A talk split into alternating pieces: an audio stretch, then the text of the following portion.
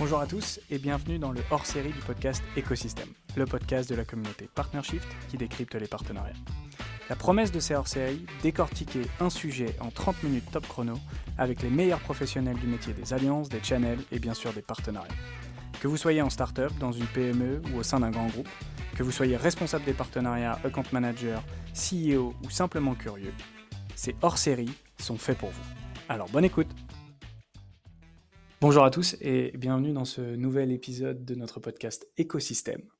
Et pour ce hors-série numéro 1, j'ai le plaisir de lancer notre nouveau format avec Kevin Bessa, actuel Head of Partnership et Channel de OneStock.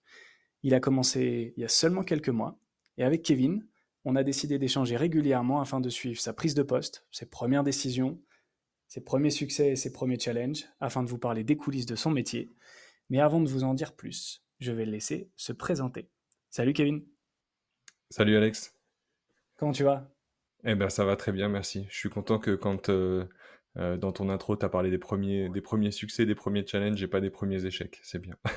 non, bah, j'ai toujours vu moi la vie comme une succession de challenges et euh, on, a, on a cette habitude dans les partenariats d'essayer de trouver toujours des solutions. Donc je trouve ça très cool de parler positif parce que c'est déjà assez dur comme ça notre métier. T'as bien raison. Et du coup, je suis très très content de faire ça avec toi parce que on, se connaît depuis un petit temps, depuis que tu as lancé ton podcast notamment, et dans lequel j'étais euh, ravi d'avoir participé. Et, la dernière fois qu'on s'est parlé, je me suis dit, bon, il y a un truc à faire. Euh, tu étais en train de me raconter euh, bah, tes, premiers, tes premières prises de enfin, tes premières décisions, tes premiers challenges, et je me suis dit, ah, on doit faire un truc. Donc déjà, hmm. peut-être, on va expliquer à nos auditeurs que pour une fois, on va essayer de faire court. donc on s'est fixé maximum 30 minutes. Euh, on va essayer peut-être même de faire moins. Et on va essayer de rythmer ce podcast en plusieurs épisodes.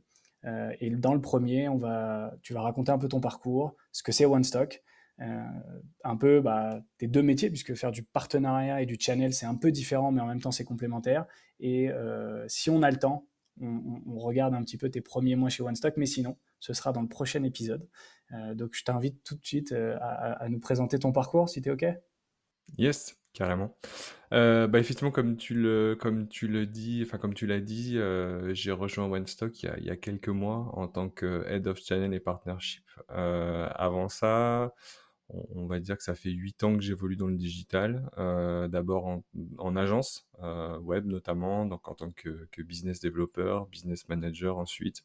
Et puis après, effectivement, j'ai fait, j'ai commencé mon, mon petit bout de chemin côté éditeur d'abord chez Silus, qui est euh, une solution e-commerce euh, qui est basée sur le framework PHP Symfony, puis chez Commerce Tools en tant que partner manager France et Benelux. Et effectivement, voilà, depuis, euh, depuis mai, en, tant que, en tant que Head of Channel et Partnership chez OneStock. Ça fait combien de temps que tu fais du, du partenariat, rappelle-moi? Bah, alors, ça fait pas très longtemps en fait, pas, pas si longtemps que ça. Euh, alors, dans une autre vie, parce qu'avant le digital, moi j'ai évolué dans d'autres domaines. Euh, j'ai notamment bossé euh, en tant que sales area manager pour une boîte qui était dans l'industrie, donc qui vendait, enfin qui fabriquait, vendait des, ce qu'on appelle des BMU, donc pour Building Maintenance Unit. C'est les espèces de grosses machines qu'on voit sur les immeubles, notamment à la Défense, à Lyon également, enfin voilà, qui viennent nettoyer et entretenir les, les ce qu'on appelle les curtain walls. Euh, et moi, à l'époque, euh, j'étais, euh, donc en tant que César Manager, j'étais chargé d'animer un réseau de partenaires distributeurs, donc au Liban et en Jordanie notamment. et c'est la première fois, effectivement, que j'ai entendu parler de partenariat, mais voilà, à l'époque, j'avais plutôt un, profil sales que, que partenariat.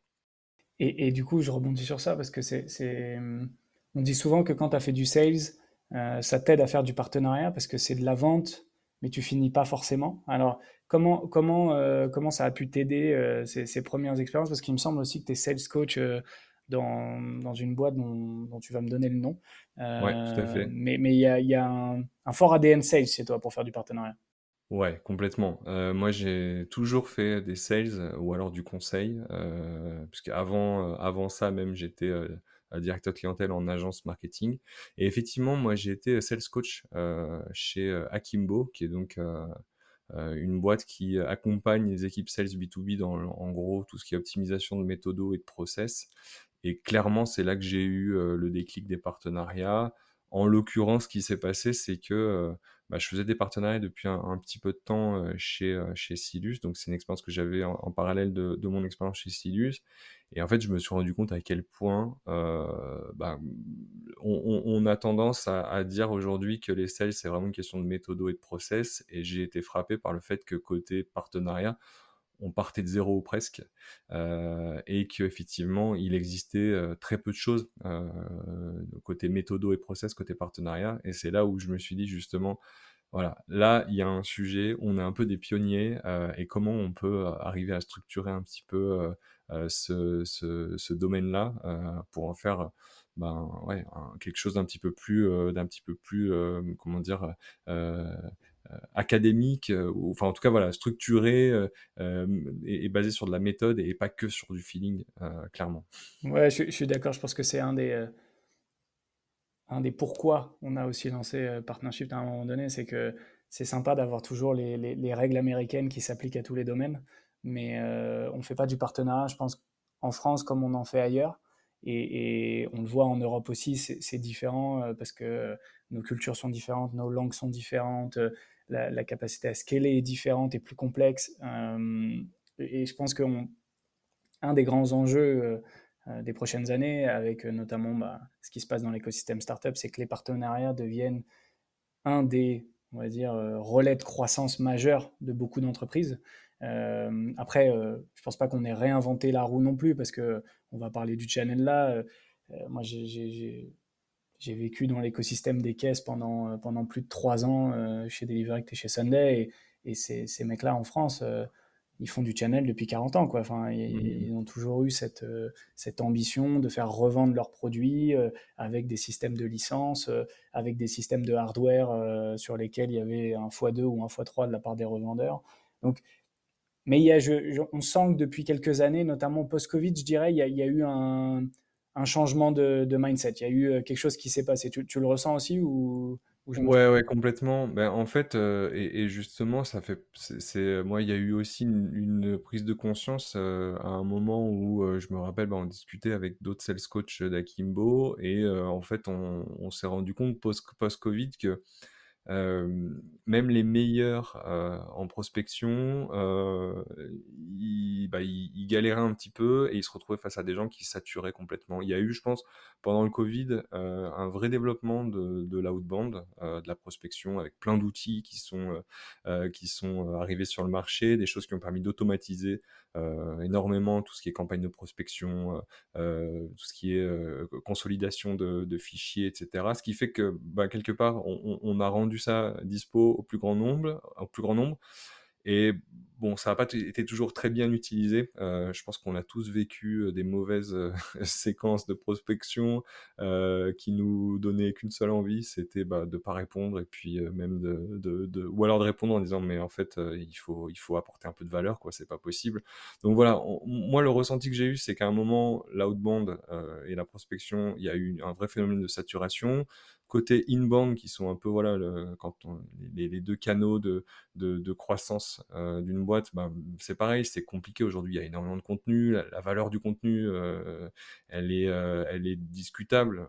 Quand on prend un chat GPT qui est capable de produire des pages de contenu en quelques secondes effectivement voilà on, se demande un petit peu qu'est-ce que qu'est-ce que ça vaut réellement ce contenu. Et je pense que le partenariat enfin les partenariats et bah, le nearbound comme on appelle ça maintenant c'est euh, aussi euh, ben, un, levier qui s'est développé du coup grâce à ça. Et en fait, moi, comme je dis souvent, euh, un referral, ça vaut 100 leads parce que quand on a développé une relation de confiance avec, avec un, client et, qu'on, et que le client a confiance en nous et qu'on va recommander une solution, ben, quelque part, on a déjà fait le plus dur parce qu'on a pas la levée de bouclier, la prise de contact, le, le, comment dire, la suspicion qu'il peut y avoir quand on est un sales et qu'on va, qu'on va démarcher une boîte. Quoi. Donc, moi, je crois très très fort, effectivement, au partenariat, au Nearband, euh, à cet aspect proximité, humanité. Euh,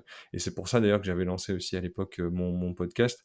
Avec une volonté bah, de, de, comprendre un petit peu mieux comment était structuré le métier et quels étaient les, les, différents backgrounds de, chacun des partenaires managers.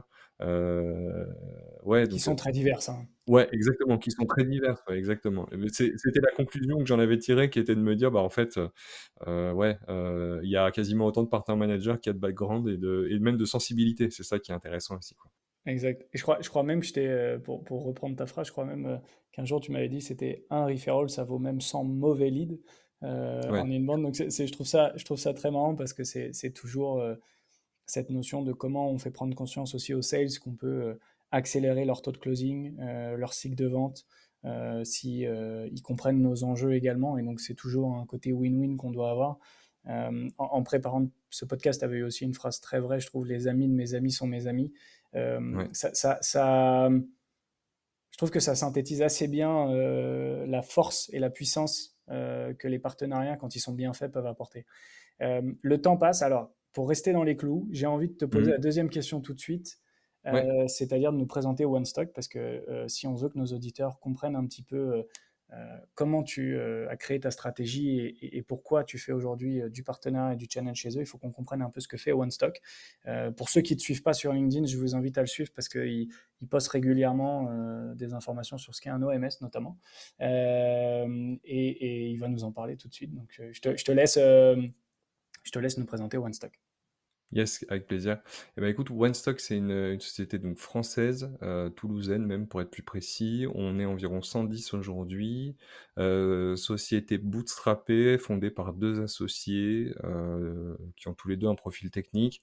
Et puis une petite particularité, c'est que Romulus, qui est notre, notre CEO, il est d'origine roumaine, d'où le, prénom Romulus, qui est assez original. il était, il était professeur de mathématiques appliquées et de computer science à l'université de Toulouse. Donc il a vraiment un background euh, universitaire, recherche, euh, qui est, euh, qui est aujourd'hui encore clairement dans l'ADN de la solution. En fait, donc Romulus, à l'époque, avec donc Benoît, qui est son cofondateur, ils, avaient créé une société qui était, qui faisait en fait de la performance on site et, et en gros de la personnalisation de parcours utilisateur. un jour, ils ont eu euh, un, coup de fil euh, d'un de, leurs clients, qui en l'occurrence c'est Phase 8, euh, et il s'est avéré en fait que pendant le mariage de Kate et William au UK, donc en Angleterre, la sœur de Kate à l'époque, Pippa Middleton, portait une robe de ce client-là, Phase 8, et effectivement bah, ruée sur le site internet, rupture de stock, plein de ventes manquées, et du coup effectivement gros débrief avec le client pour se dire ok c'est très bien de faire venir des gens sur des sites, par contre le problème, c'est qu'aujourd'hui, tous nos efforts, euh, ils sont euh, anéantis euh, et, inutiles si le produit n'est pas disponible à la vente. Donc à partir de là, effectivement, il y a eu une grosse réflexion qui a été, qui a été menée avec une volonté de se dire, bah voilà, notre, notre philosophie, notre motto, ça doit être Never miss a sale anymore. Donc comment on fait en sorte que nos clients retailers ne loupent plus jamais une vente? Donc voilà, OneStock est né, on est dans ce qu'on appelle un OMS, donc pour Order Management System. on va juste avant que tu nous dises que c'est un OMS, j'aimerais juste préciser à, nos, euh, à nos auditeurs ce que c'est une startup bootstrap, parce que c'est, je veux dire, une, une tendance qu'on voit s'accélérer de nouveau aujourd'hui avec, euh, euh, on va dire, la réduction des, de l'argent gratuit qui a pu un peu être, expression un peu qui a pu être employée pendant les cinq dernières années avant, avant l'année dernière quand, quand tout s'est un peu ralenti avec les levées de fonds massives qui se sont réduites. Donc c'est vraiment une entreprise qui, a réussi à développer un produit et à financer sa, sa, croissance par elle-même, euh, ce qui est hyper intéressant parce que ça veut dire que c'est complètement autonome, que euh, vous avez la main sur, euh, sur votre histoire et sur votre développement. Et donc ça donne une grande force. Donc 110 personnes aujourd'hui en bootstrap, c'est une très belle histoire. et donc du coup, bah, j'ai hâte de savoir ce que c'est un OMS. Ouais, complètement. Euh, donc OMS, ça veut dire Order Management System. Euh, donc en fait, aujourd'hui, nous, on vient s'intégrer comme une brique euh, dans un écosystème e-commerce. Et l'idée, c'est vraiment de venir, donc, ben, comme je l'expliquais, unifier les stocks et mettre en place une stratégie d'orchestration de commandes Donc le principe en gros, euh, comment est-ce que je traite au mieux chacune de mes commandes, comment je l'expédie depuis le meilleur endroit, avec le meilleur transporteur, euh, et surtout qui va, comment je fais en sorte de proposer une expérience qui va être optimale à mon client. Euh, on parle notamment beaucoup d'omnicanalité, l'OMS c'est vraiment ça, c'est comment je réconcilie entre guillemets mes points de vente avec mon e-commerce, comment je fais en sorte qu'il y ait un stock, une stratégie et non plus une stratégie online, une stratégie, une stratégie offline. et voilà, le résultat bah, pour nos clients, c'est effectivement bah, des, marges qui vont être optimisées, des colis qui parcourent moins de kilomètres puisque ben, on va chercher les produits au meilleur endroit. Et, et, voilà, l'expérience utilisateur qui est vraiment unifiée, ça c'est un point qui est hyper important. C'est-à-dire que quand je suis en, ligne, je peux commander un produit qui va provenir potentiellement du stock d'un magasin, et quand je suis en magasin, je peux commander un produit dans un autre magasin ou dans le stock e-commerce. Donc voilà, il y a vraiment cette logique d'omni-canalité qui est hyper importante. Et voilà, donc aujourd'hui, on est en France, au UK, c'est vraiment nos deux plus gros marchés, en Italie, en Allemagne, et puis des clients un peu partout, un peu partout en Europe. et puis bah, pour parler quelques, enfin citer quelques-uns de nos clients, petits bateaux, notamment Eram, Intersport, Cultura, PP Jeans, euh, Givenchy, euh, pas mal de voilà, on a un gros plutôt un gros background dans, la mode euh, et, et, notamment tout ce qui va être chaussures, beauté, mais voilà, c'est pas que ça, c'est aussi des clients dans le jardinage comme Truffaut, le sport, donc je citais Intersport, Sport 2000 notamment, voilà, on a, en tout cas voilà, c'est quasiment que des retailers, c'est un peu le, le fil rouge entre ces différents clients. Super intéressant. Donc, on est, on est principalement sur du retail euh, mid-market avec aussi un objectif finalement pour ces retailers d'avoir un impact environnemental euh, moindre, puisque si normalement euh, les colis vont à un moment donné faire moins de kilomètres et que tout est optimisé, avec, avec un boom du e-commerce qui est massif depuis, depuis le Covid et même ça commençait avant, forcément ça devient stratégique pour ces entreprises-là. Quand, on, quand on préparait ce podcast, tu m'as, tu, enfin, on, parlait de partnership, channel, alliance, etc. Euh, mhm. tu, m'as parlé notamment de, de, Mac Alliance. Alors, euh, j'ai, fait deux, trois petites recherches, mais euh, les alliances, c'est un des aspects du partenariat dont on, on va dire, notre génération qui qui n'a pas forcément fait de l'IT à, à, très haut niveau dans des grands cabinets, euh, et il y a peu de startups qui font de l'alliance à haut niveau aujourd'hui, euh, hmm. à part des Dataiku, euh, des, des Miracle ou des, des, boîtes comme ça. Qu'est-ce que c'est et, pourquoi ça concerne OneStock aujourd'hui?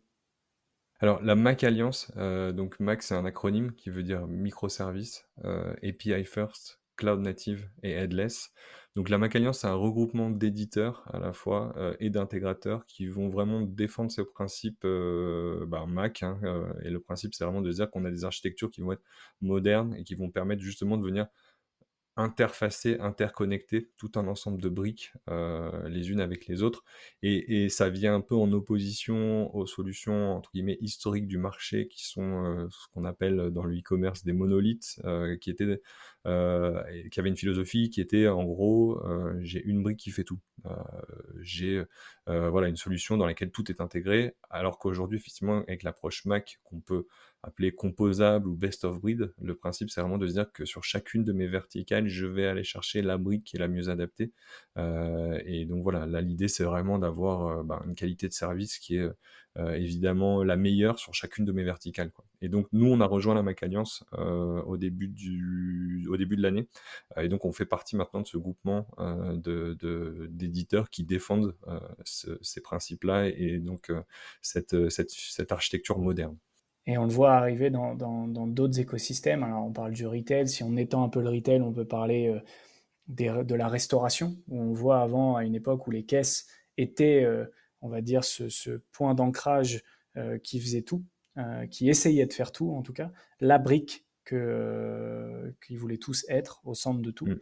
Et puis maintenant, on voit des caisses qui sont basées sur le cloud, qui, sont, qui se sont créées avec des API ouvertes pour permettre de proposer à leurs clients euh, un maximum de services additionnels qui ne sont pas leur priorité ou leur focus et donc qui euh, le partenariat s'est développé. D'ailleurs, dans la food tech, on a vu le métier de partnership manager, à mon avis, vraiment grossir grâce à cette euh, nouvelle façon de, créer des caisses.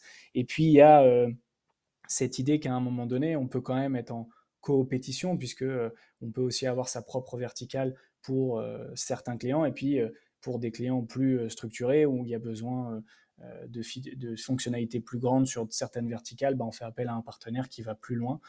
donc moi, je, trouve que cette notion-là dans le retail, elle est super intéressante. Elle, a vocation à se développer encore davantage dans, la restauration notamment. Euh, on, va, on va voir comment La McAllister, ça concerne vraiment tout le, pas que le, le, retail, c'est vraiment tout le e-commerce. Hein, donc, euh, tu vas vraiment retrouver euh, aussi donc, tout ce qui est CMS, donc gestion de contenu, moteur de recherche, avec notamment des Algolia.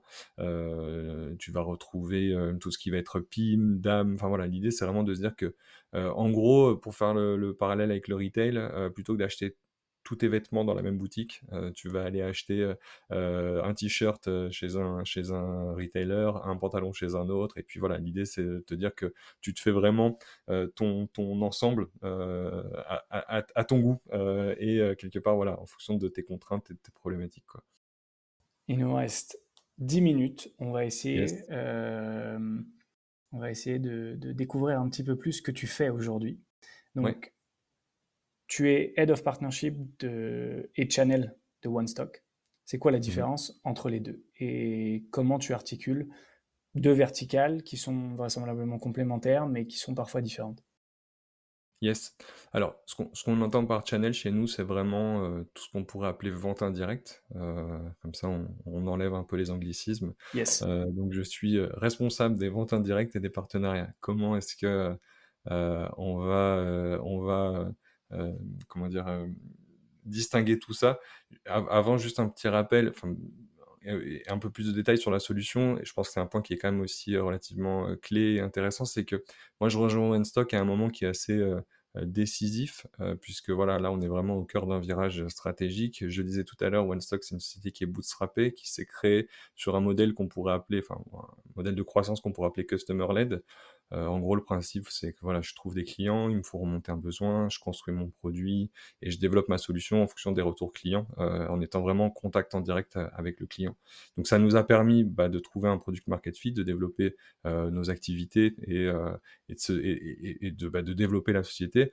La problématique, c'est qu'à un moment, aujourd'hui, on est éditeur-intégrateur, ce qui fait que notre solution, euh, au-delà de euh, la maintenir, la faire évoluer, etc., on est aussi responsable de l'implémenter euh, chez, chacun de nos clients.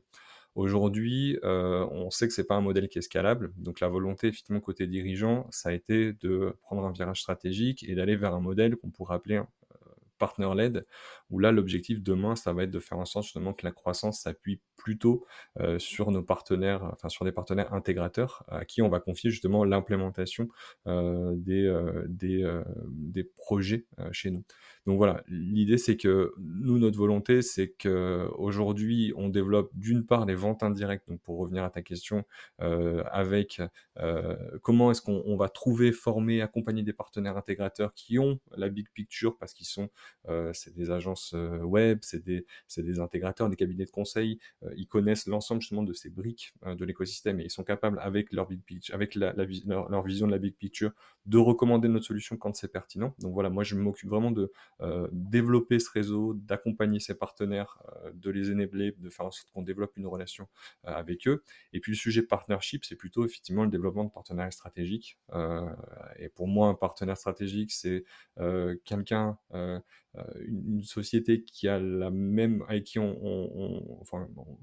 laquelle on a la même cible, mais une proposition de valeur qui est complémentaire, euh, et effectivement pour laquelle, avec laquelle on a ce qu'on j'appelle un win-win ratio qui va être équilibré. Donc là, le principe, c'est de se dire, bah voilà, j'ai potentiellement une cible qui est commune, une proposition de valeur qui est complémentaire, on a une envie commune et euh, un, une, une, approche, enfin, un win-win ratio qui est, qui, est, qui est équilibré. Donc en gros, on a autant à gagner euh, chacun, et donc effectivement, on peut développer un partenariat parce que ça a du sens. Donc voilà, il y a vraiment d'un côté l'aspect intégrateur vente indirecte et de l'autre euh, l'aspect partenariat plutôt stratégique, où effectivement, euh, là, l'objectif, ça va être bah, de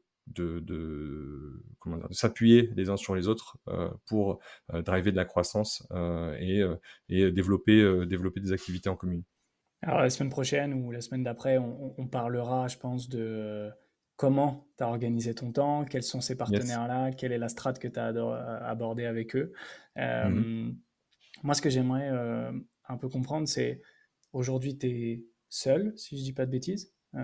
sur ton poste. Il y a un enjeu aussi de, de, à la fois structurer un pôle à un moment donné. Est-ce que tu es déjà en train d'y penser? Est-ce que tu es déjà en train de, de, de, structurer en fait un nombre maximum de partenaires avec lesquels tu pourras travailler Parce que j'imagine que des agences, il y en a beaucoup, euh, notamment sur, le, sur ce volet e-commerce, etc. Euh, mhm. Donc peut-être qu'on pourra même faire à un moment donné un focus sur euh, comment choisir un partenaire. et comment tu les choisis, ça, ça peut être super intéressant. Mais il y avait une, il y avait une phrase qui m'avait, qui m'avait marqué quand on avait, quand on avait discuté la dernière fois. C'était, tu m'avais dit, Trust is the new black. Donc je, suis assez curieux, tu vois, sur les, sur les cinq minutes qui nous restent, qu'on creuse un petit peu cette expression-là, euh, pour mmh. voir un petit peu, euh, tu vois, pour teaser euh, ce dont on va parler la prochaine fois. Ouais, complètement. Alors, juste pour rebondir sur ce que tu disais, effectivement, par rapport au fait que je sois tout seul. Donc, aujourd'hui, moi, je travaille avec euh, Yohan euh, Ben Walid, qui a rejoint la boîte il n'y a, pas, a pas longtemps aussi, qui est ex-VP euh, Sales et Go-to-Market de chez Akeneo, qui est une autre boîte de, de la Mac Alliance d'ailleurs, et qui a aussi cette casquette Alliance. Donc, l'idée, c'est vraiment qu'on travaille ensemble. Et oui, l'objectif à terme, c'est de, de construire un, vrai pôle et une équipe. mais voilà, ça reste inscrit à plus ou moins court terme. Pour revenir sur euh, Trust is the New Black, c'est euh, une phrase que j'ai lue dans euh, le livre The Partnership Economy, qui a été rédigé par le, fondateur de la plateforme impact.com et effectivement, bah, tu vois, ça rebondit aussi, enfin, ça me permet de rebondir aussi sur ce que tu disais au, démarrage, euh, euh, à savoir qu'on est, on, on, a tous, je pense, une ADN sales sans l'être, et je pense que c'est un point qui est hyper important, c'est que euh, au même titre que quand on est sales, on, a besoin de développer de la confiance, et, et, effectivement, pour moi, le rôle d'un partner manager, c'est de développer cette confiance euh, parce que bah, la confiance, euh, c'est clé. Euh, comme je disais tout à l'heure, quand on arrive à construire une, confiance, une relation de confiance avec un client qui nous fait confiance, euh, qui sait que je suis pertinent pour l'accompagner, on a une oreille qui est attentive. Euh, si je lui parle d'une solution ou d'un partenaire, euh, quelque part, euh, il va me faire confiance aussi. Euh, et voilà, il sait que si je lui parle de quelqu'un, euh, c'est parce que je pense que ça crée de la valeur pour lui. Donc voilà, c'est vraiment tout l'intérêt pour moi. Nos sales et nos équipes métiers en interne, elles créent de la confiance avec nos, avec, nos clients. Moi, je crée de la confiance avec nos partenaires. Et comme tu disais tout à l'heure, bah voilà, les amis de mes amis sont mes amis. Et donc, comme ça, on arrive effectivement à faire en sorte que bah, de créer de la valeur chez, euh, chez nos clients et chez les clients de nos partenaires. Et comme ça, voilà, on crée euh, une économie euh, de, partenariat voilà, qui permet à chacun aussi bah, de, tirer son épingle du jeu. Et pour le client, bah, de bénéficier aussi de propositions de valeur complémentaires qui lui permettent de se développer aussi. À quel point tu interviens dans le cycle de vente aujourd'hui? Tu as déjà, parce que ça, fait quelques mois que tu es, en poste, euh, je suppose que tu as été formé sur l'outil, enfin que tu connaissais sûrement un petit peu, mais tu as été vraiment formé pour, pour maîtriser l'outil. À quel point tu interviens déjà avec tes sales auprès de clients pour leur expliquer euh, les partenariats que vous avez, comment ça fonctionnera? C'est déjà concret? Aujourd'hui et moi j'ai pas vocation à intervenir auprès des auprès des clients. On a des sales qui font ça très bien. Euh, moi, mon objectif, c'est plutôt d'aller sourcer des opportunités grâce à mes partenaires, euh, et d'accompagner, euh, et d'aider aussi, mes mes mes commerciaux à trouver, euh, euh, comment dire, de, de j'allais dire de l'intelligence, mais c'est en anglais, donc euh, des informations, des insights sur des, sur des projets sur lesquels on est positionné, ou alors effectivement aller sourcer des opportunités grâce à ce qu'on peut échanger comme info avec, avec nos partenaires. Donc il y a à la fois tout ce qui est opportunité qu'on va être en mesure de sourcer et tout ce qui est influence qui est hyper importante pour, pour nos commerciaux. Moi, j'ai pas vocation à intervenir auprès des, des clients, ça c'est vraiment le job des sales. Euh, par contre, aller connecter les bonnes, collecter les bonnes informations, aller connecter les pointillés, euh, euh, chercher des informations de contexte sur un, cas, enfin sur une opportunité, ça c'est un vrai point qui est hyper important parce que ça permet aussi de savoir ben, dans quelle bataille on, peut jeter nos forces de façon, comment dire, confiante et les projets sur lesquels potentiellement ça vaut pas forcément le coup d'aller se défoncer parce que on a eu des infos de nos de nos partenaires. voilà, donc il y a aussi ça. Moi, j'aime bien, euh, et je terminerai là-dessus, excuse-moi, c'est une réponse un peu longue, mais j'ai une image en tête euh, de se dire que ben, on, est tous, euh, on évolue tous sur le même marché, on a tous une petite lampe frontale sur la tête. et effectivement, ben, moi, j'éclaire ma partie de mon marché, et quand on se réunit entre partenaires, on est capable d'éclairer une partie qui est plus importante, et donc on a une vision du marché qui est plus exhaustive. Et, et voilà, et tous ensemble, effectivement, en éclairant plus du marché, ben, on est capable justement ben, voilà, de s'éclairer les uns les autres et d'avoir des insights qui sont hyper importants. Et aujourd'hui, la clé, elle est là, c'est euh, jeter ses forces et, passer du temps sur des deals qui en valent la peine et euh, s'économiser du temps et de l'énergie sur ceux qui qui, pas qui valent pas le coup euh, d'aller d'aller y passer du temps et de l'énergie. Eh ben, écoute, on, va, on va conclure sur cette belle métaphore. J'ai envie de te poser encore plein de questions et, et notamment comment se sont passés tes quatre ou cinq premiers mois. Euh, mais on va attendre la, prochaine fois. C'était le jeu de, ce nouveau format. Euh, merci beaucoup pour cette intro. Je trouve que euh, on a bien posé les bases et j'espère que nos auditeurs ont apprécié ces premières 30 minutes. J'ai hâte d'être au prochain pour qu'on sache un petit peu plus ce que tu as fait sur tes premiers mois parce que pour avoir été à ta place à un moment donné que chez Sunday, les, ça va très vite et en même temps c'est très long. Euh, on, a vite fait euh, de faire des erreurs, on a vite fait euh, de réussir plein de choses et, on doit faire mille choses en même temps. donc j'ai hâte qu'on on, décrypte ça la prochaine fois. Bah écoute moi aussi et merci beaucoup à toi. À très vite. Ciao. Salut. Et voilà, vous avez écouté Écosystème, le podcast de la communauté PartnerShift qui décrypte les partenariats. Si cet épisode vous a plu, n'hésitez pas à nous laisser une note ou un commentaire sur les plateformes. Vous pourrez aussi retrouver toute notre actualité et nos épisodes sur notre site partnershift.fr. Alors à très vite pour un nouvel épisode.